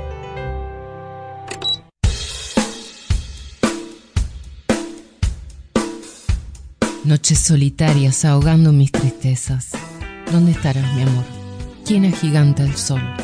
La mejor luna que supe conocer y yo sin fe. Los trinos de las aves callaron por mí otra vez. Las trémulas canciones me hablaron de ti y yo sin fe. Toda tu ternura ha florecido en mí. Imaginemos que vamos corriendo por las colinas que surcan el sol. ¿Dónde estarás, mi amor? ¿Dónde estarás, mi amor? ¿Quién agiganta el sol? Si todo cae sobre mí por hoy. Las trémulas canciones de Manuel Moretti por Estelares. Lo mejor que tiene ya lo tuvo para mí. Esa mujer, días caminando, susurrándome al oído la mejor canción. Yo recuerdo aún el perfume de su piel sobre mi piel. Noches solitarias ahogando mis tristezas.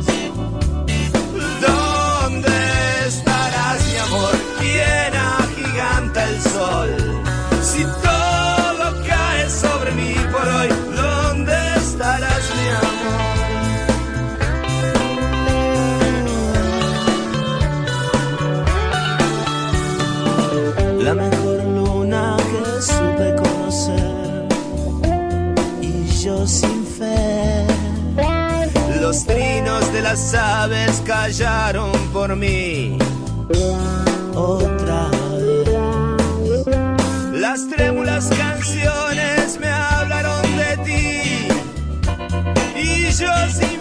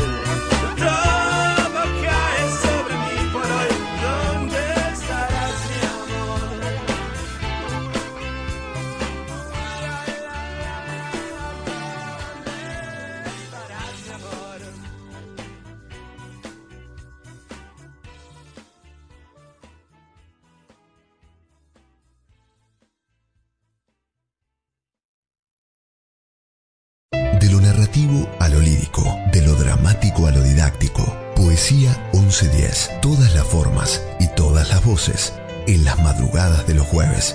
Por la 1110, la radio pública de Buenos Aires. Mi nombre es Amancay Espíndola. Este poema se llama 1981. Lo escribí precisamente ese año. ¿Cuánto tiempo transcurrido acumulado en mí? Tiempo allá desde la infancia de un patio con laureles rosa y blanco. La fuente al medio, la pajarera junto a la reja en punta, el largo pasillo de mosaicos negros y blancos, la puerta gris de mi pieza y la muerte, cotidiana y memorable. Muerte en el valle de la infancia, creciendo en mí, creciendo en mí como una semilla creciendo en mi sombra dentro mío, creciéndome, cubriéndome en todos mis rincones, buscando a mis hermanos, hermana mía, para descorrer los telones de la sombra. Hermana mía, quise encontrarte, no viniste. Cuánto tiempo transcurrido dentro mío sintiendo tantas veces que no había más lugar en mí para el dolor temblando espantada cuando mi alma presentía ese látigo de fuego, huyendo, huyendo, si se ama bien el fuego de dolor, la sombra, la ausencia en mí y de mí. ¿Cuál fue la frontera, el límite? Cuando empezó la vida a rebrotar de mis nudos dentro, entrechocándose, donde todos los días parecía que el cuerpo iba a caer vencido, Largos, largos días, días de silencio afuera y de tropeles de caballos desatados, anudados, desatados dentro. ¿Cuál fue la frontera? El límite. ¿En qué punto de mi sangre se encontraron y la muerte se reverenció ante la vida, que me inunda toda, que llena mis rincones, que sacude, que me impregna, que me acuna, que me duele en paz? Las mujeres tenían prohibido participar en el teatro inglés en tiempos de William Shakespeare. Con la muerte de Isabel I, la situación empeoró, ya que la caída de la monarquía en 1642 llevó consigo la prohibición del teatro, que no volvió a permitirse hasta después de la restauración en 1660. Dos años después, Carlos II, un monarca que amaba el teatro, decretó que todos los papeles femeninos que fueran representados en cualquiera de estas dos compañías, las dirigidas por William Davenant y Thomas Killigrew, a los que se había concedido licencia tras levantarse la prohibición, en el futuro podrían ser interpretados por mujeres. La incorporación de la mujer al teatro en Inglaterra fue lenta, Solo un puñado de ellas se atrevieron a sobreponerse a los prejuicios. Se las consideraba como una variante de la prostitución. De hecho, había hombres ricos que pagaban un suplemento a la entrada del teatro que les confería el derecho a ver vestirse a las actrices. Entre aquellas pioneras del teatro británico se encuentran Margaret Hughes, Anne Marshall y su hermana Rebecca, Nell Wine o Moll Davis. Hola, mi nombre es Matías Artese y voy a leer un poema de Néstor Sabatini. Salpicaduras. Que la vida no te salpique gotas. Que te mojes con ella completamente. Es más, que te hundas en sus aguas, hasta lo más hondo posible.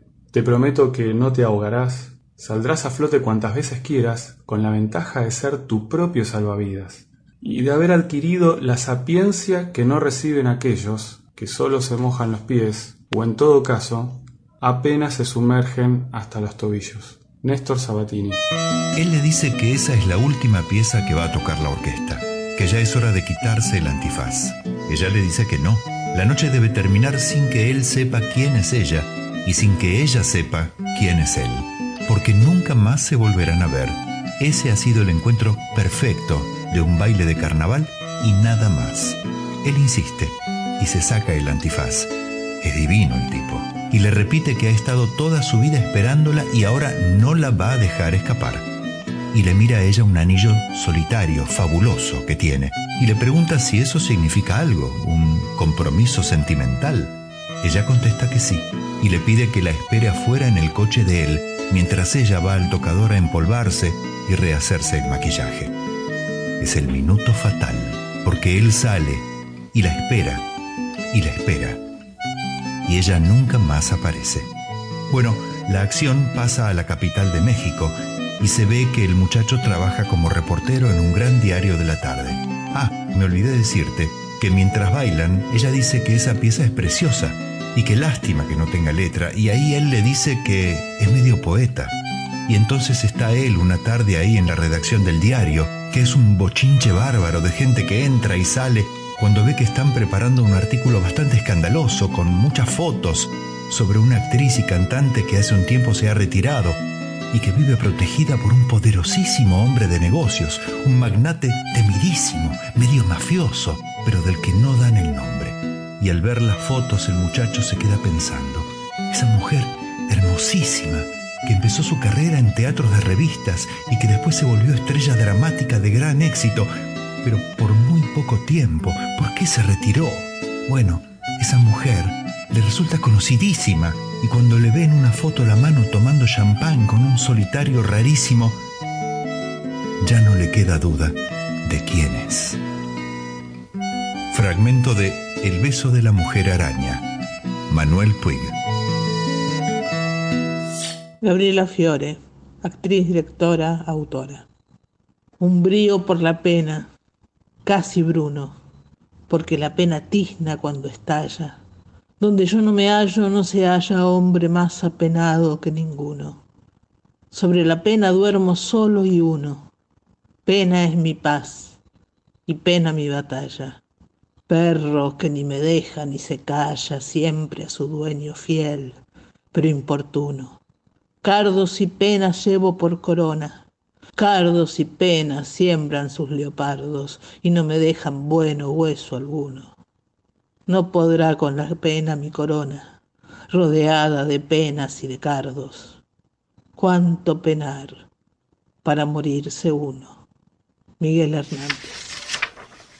El teatro es poesía que sale del libro para hacerse humana.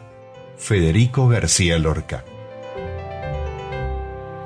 Quiero compartir con ustedes hoy este escrito, este poema eh, desgarrador que se llama Dime. Dime cómo puedo descansar, cómo puedo descansar en la cama donde tu aliento está presente y tú, tú no estás. Dime, ¿cómo se hace? ¿Cómo es descansar en el lugar donde tu calor está, pero tú no, tú no estás? Las lágrimas arden, dolores profundos retuercen y mezclan tu aroma. El alma grita, los gatos arañan profundamente, arcadas. Tu ausencia me encoge, el pecho se parte y emana un grito sordo. El silencio me duele y me salva mirar tu silueta en mi pupila. Y es tan hermosa que duele.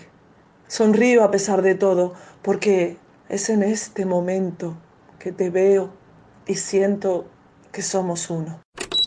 El amor es divertido o es triste. Es tranquilo o es una locura. Es algo bueno o es malo. Pero es hermoso, hermoso para arriesgarse. Y si caes, caes.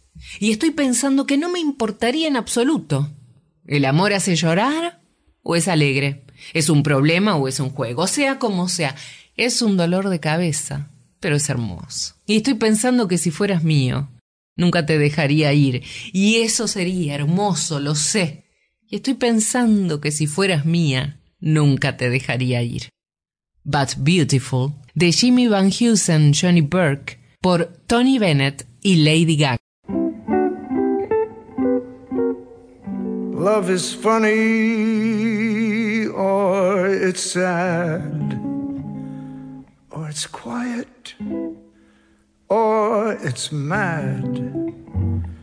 It's a good thing or it's bad, but beautiful, beautiful to take a chance. And if you fall, you fall. and I'm thinking I wouldn't mind at all.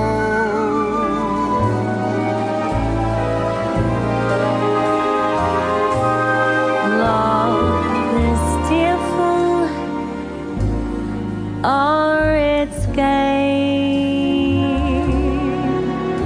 It's a problem.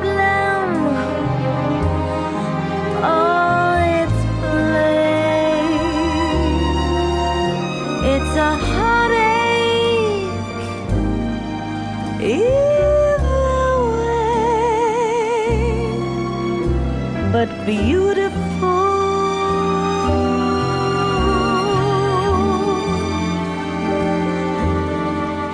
Then I'm thinking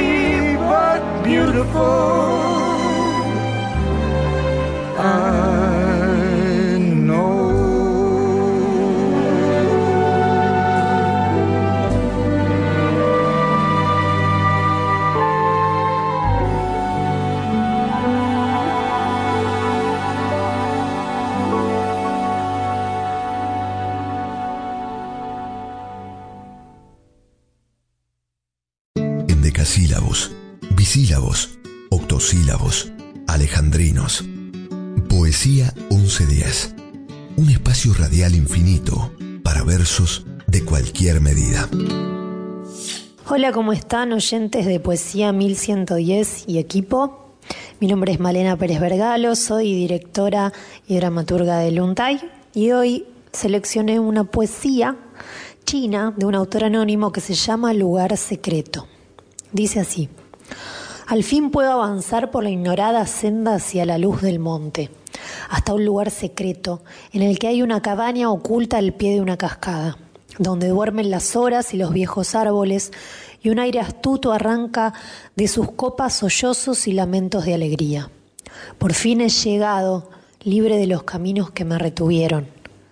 Allí se oye el silencio que levemente mueve las ramas azuladas cielo arriba. Alienta conjuros en las hojas y silba resplandores en las cumbres. Una estela de nieve me lleva hasta el bosque y contemplaré la luz del día. Solo, libre la memoria de otros recuerdos, ardiendo en figura de nieve frente al sol cuando amanezca. Elegí esta poesía porque hay algo de ella que me hace acordar a Luntai, quizás a uno de los aspectos de la obra, que tiene que ver con, con la contemplación de la naturaleza, con la contemplación de lo sagrado, podría decirse, ¿no? Eh, bueno, la obra sucede en una tintorería china, acá en Buenos Aires, y dialoga con un bosque de la China, porque Todo se remonta a una tragedia. El adolescente de la familia se ha suicidado y su madre ha salido en busca de una tribu en ese bosque de la China que teóricamente puede hablar con los fantasmas. No se sabe si es una tribu inventada, si es una tribu real. Hay algo de ese misterio de la tribu, del bosque, que, que me trae esta poesía. Cuando uno tiene la necesidad de ir a buscar hacia la naturaleza cosas que el mundo material, común, humano y urbanizado no nos puede dar. Cómo sanear un dolor tan profundo y tan grande, donde se puede buscar una respuesta a, a una muerte tan abismal como es el suicidio de un hijo y cómo como humanos buscamos y encontramos lugares, algunos más sanos y otros menos sanos, para poder atravesar los dolores más grandes de nuestra vida. Este es quizá el aspecto más profundo y, quizás hasta solemne del Untai. Por suerte lo amenizamos con mucha comedia porque es algo que también necesitamos cuando estamos atravesando un duelo, reírnos, poder reírnos. Así que no voy a decir nada más de la obra porque no me gustan los spoilers. Esperamos que, que los hayamos tentado con esta poesía tan hermosa que encontré para que vengan a verla. Estamos los jueves a las 21 horas en Ítaca, Complejo Teatral, en Humahuaca 4027. Y las, entradas se pueden sacar por alternativa teatral. Los esperamos en el teatro. Muchas gracias a toda la audiencia y al equipo de Poesía 1110. Soy hermosa por fuera, pero horrible por dentro. Por eso me avergüenza mirarme en el espejo y en los ojos de los demás. Temo que me vean desnuda, toda mocos y llanto, tal como soy. Tal como soy, Marilyn Monroe. Soy Óscar López Millán, voy a leer de León Felipe, sé todos los cuentos.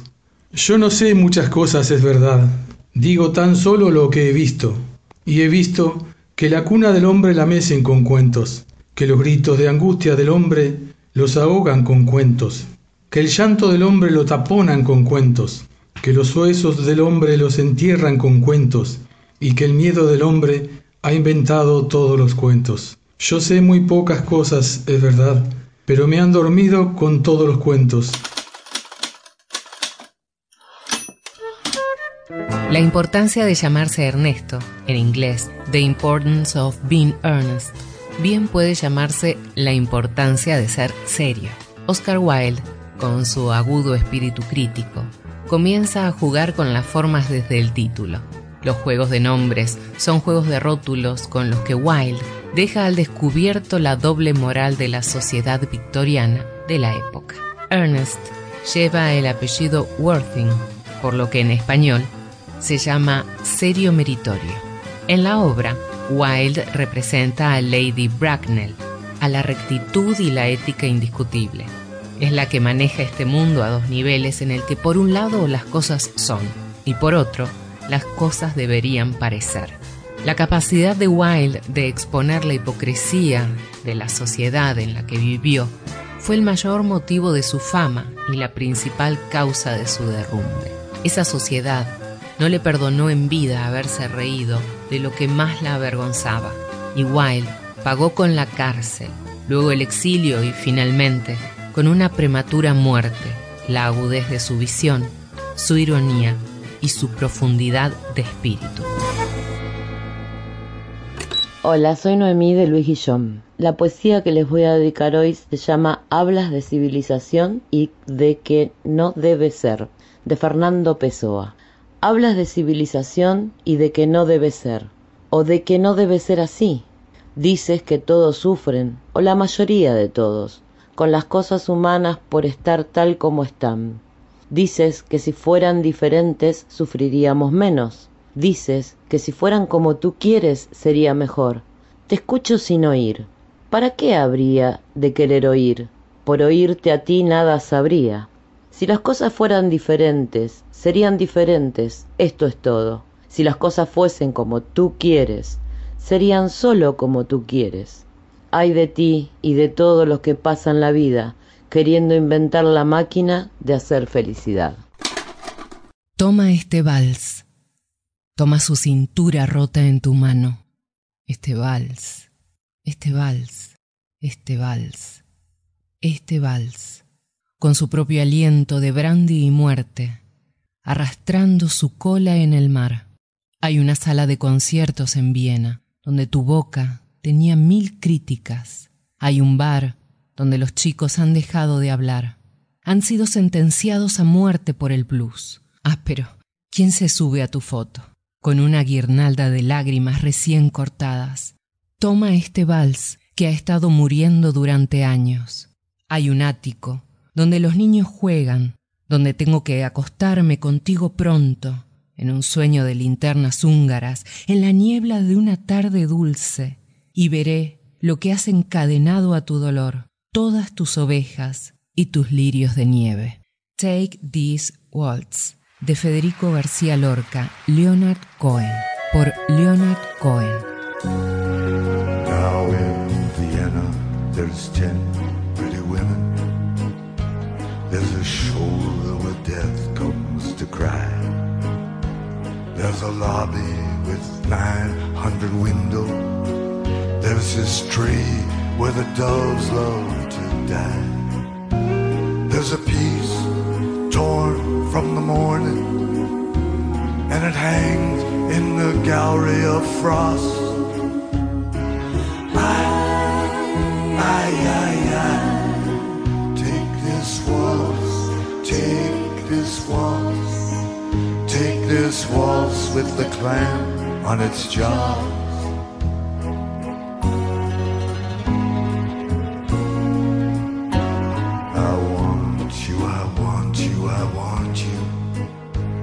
On a chair with a dead magazine.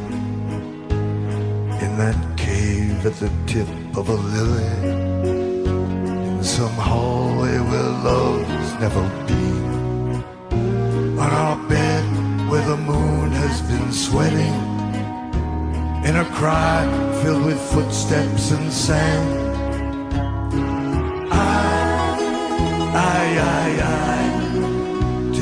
this waltz take this waltz Take its broken waist in your hand.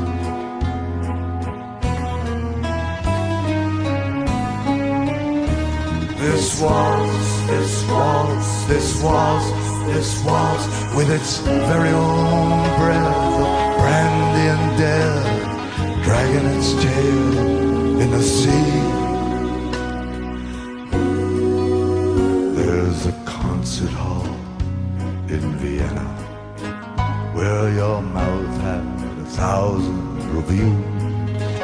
There's this bar where the boys have stopped talking. They've been sentenced to death by the blues. Ah, but who is it climbed to your picture with a garland of freshly cut tears?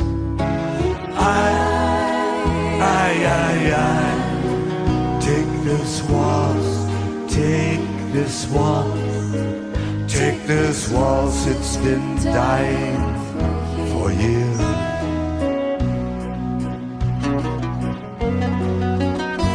There's an attic where children are playing, where I've got to lie down with you soon in a dream of Hungarian lanterns in the mist of some sweet afternoon. And I'll see what you've chained to your sorrow, all your sheep and your lilies of snow. I, I, I, I, take this waltz, take this waltz with its I'll never forget you, you know.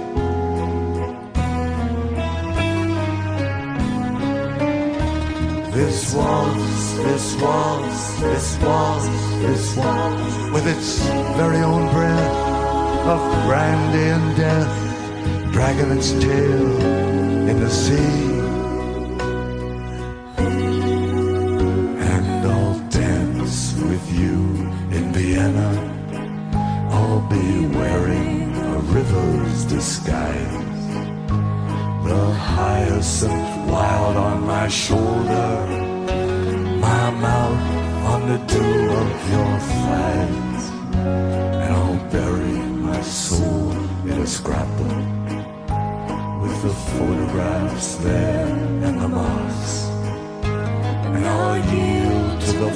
of your beauty, my cheap violin and my cross.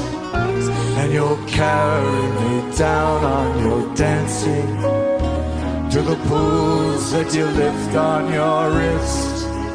Oh my love, oh my love, take this waltz, take this waltz, this waltz now. It's all that there is.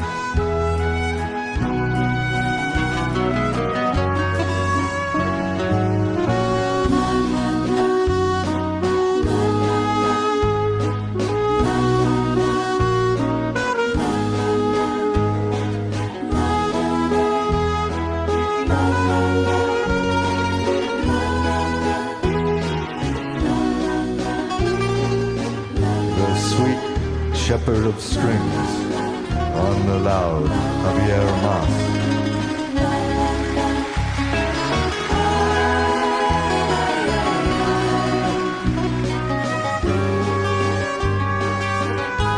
The master of breath on the instrument of wind, Dino Soldo.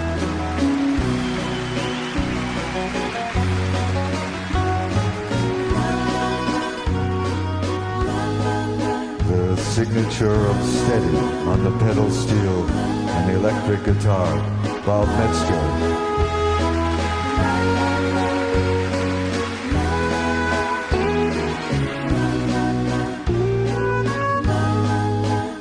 The Prince of Precision, our timekeeper on the drums, Rafael Bernardo Gallo.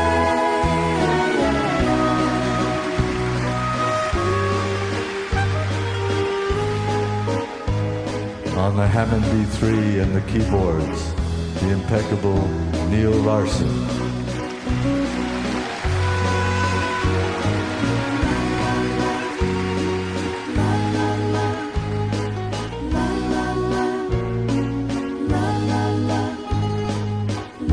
My collaborator, the incomparable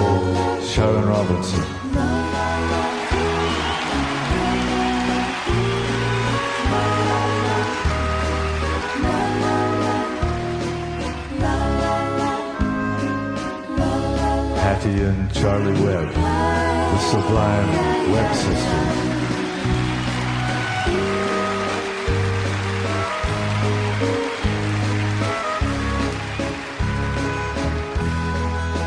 Our guardian and sentry, our musical director on the upright and the electric bass, Roscoe Beck.